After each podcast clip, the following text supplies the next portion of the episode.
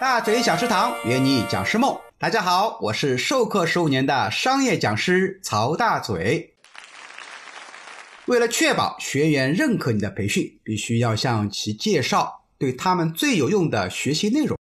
如果他们不知道如何把学到的知识如何去应用到工作里面，他们的兴趣和效果自然会下降很多，对课堂呢也会不配合、不积极、不主动。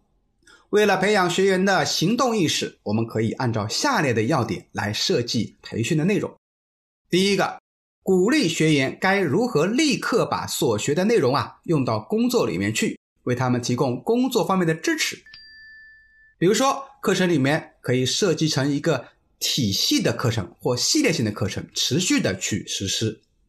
每周一到两次的线下培训，还可以搞一个线上的交流群。督促大家分享自己学习后的成果和案例分享，这样的话呢，哎，老板也能看到成果，会持续请这位老师到企业讲课，返聘率高了，自然培训机构呢也愿意去销售你的课，咱们就不愁没课讲喽。第二个，在培训中提供机会，比如讨论的时候啊，拿出真实的案例和实际的问题，让学员在。工作环境相似的条件下实践所学到的新知识，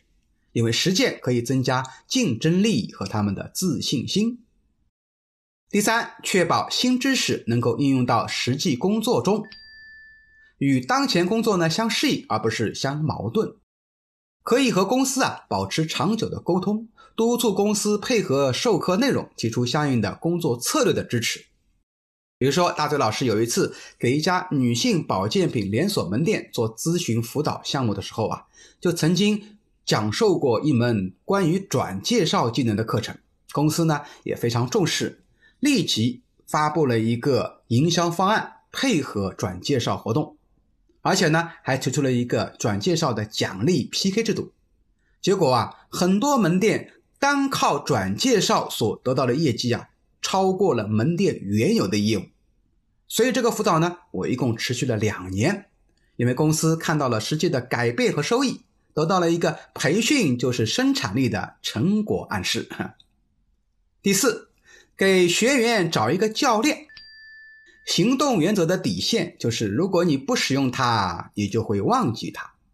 如果所学的知识只是偶然使用一下。那么要经常给学习者锻炼学习的机会，这样才能让他们牢牢的把这些方法转化为他们的一个习惯。这也是为什么很多人开玩笑说听听很激动，回去以后一动不动的原因了。因为行动代表要改变他过去的习惯，是很痛苦的过程。试想一下，你认为早上跑步啊是很健康的事儿，但是呢，你坚持了一个礼拜啊就没有再继续了，为什么呢？因为这个习惯需要长期坚持才会形成，因为早上起来跑步是多么痛苦，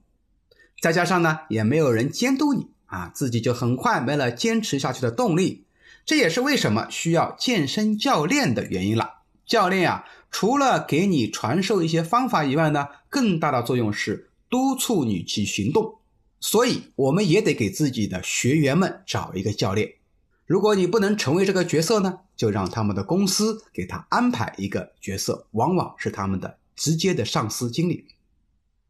掌握了成年人的学习的四大特点，培训师就能更加精准的设计课程，在课堂呈现的时候呢，也能够得到更多学员的认可，大幅度提升满意度和返聘率，还愁课量少吗？更多培训师的技巧。请关注大嘴教你当讲师，我将持续为大家分享更多的精彩内容。